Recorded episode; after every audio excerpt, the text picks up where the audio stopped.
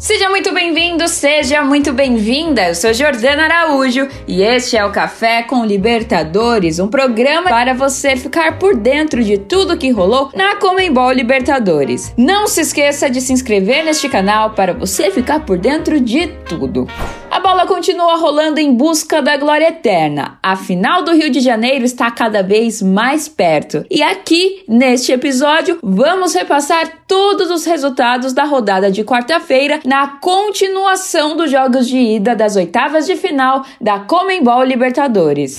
A rodada começou com um confronto entre Deportivo Pereira e Independente Del Valle na Colômbia. A equipe equatoriana e campeã da Comembol Sul-Americana do ano passado não conseguiu mostrar a sua melhor versão na Colômbia e perdeu por 1 a 0 para o Deportivo Pereira no jogo de ida. O Pereira se lançou ao ataque e incomodou Del Valle com chutes de longa e média distância, cabeceios e alguns passes infiltrados para a área. No entanto, o goleirão Moisés Ramírez conseguiu segurar a barra e defender todos esses chutes que se aproximavam do seu gol. Apesar das grandes defesas de Moisés ao longo do jogo, o goleiro do Del Valle cometeu um erro que acabou custando caro para sua equipe. Após um bom passe infiltrado nas costas de Garcia Basso, o goleiro saiu para cortar essa jogada, mas ficou desprotegido e Moreno Gomes chegou primeiro. O meio-campista colombiano passou a bola para dentro da área e Juan Santa Cruz só precisou empurrar para o gol, marcando 1 a 0 para os donos da casa aos 10 minutos do segundo tempo. As oito defesas de Moisés Ramírez, também goleiro da seleção equatoriana, são as maiores para um goleiro equatoriano equatoriano em uma única partida das competições organizadas pela Comembol, em 32 jogos disputados, hein?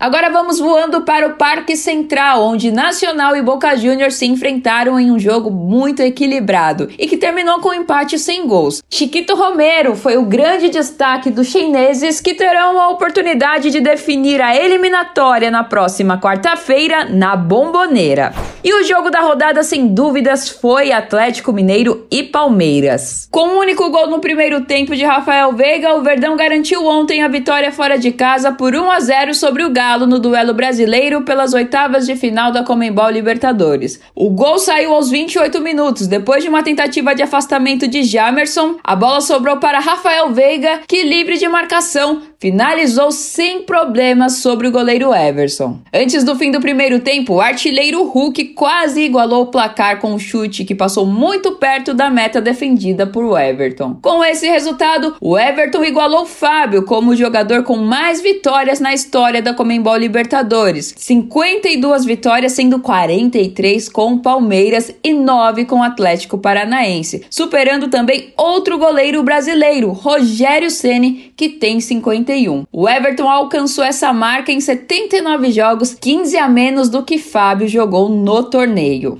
E é isso, galera. Este foi o Café com Libertadores. Convidamos você a ficar atento ao nosso podcast oficial e seguir o nosso canal para não perder nenhum episódio com o melhor conteúdo exclusivo e original. Eu sou Jordana Araújo e espero você para o próximo café.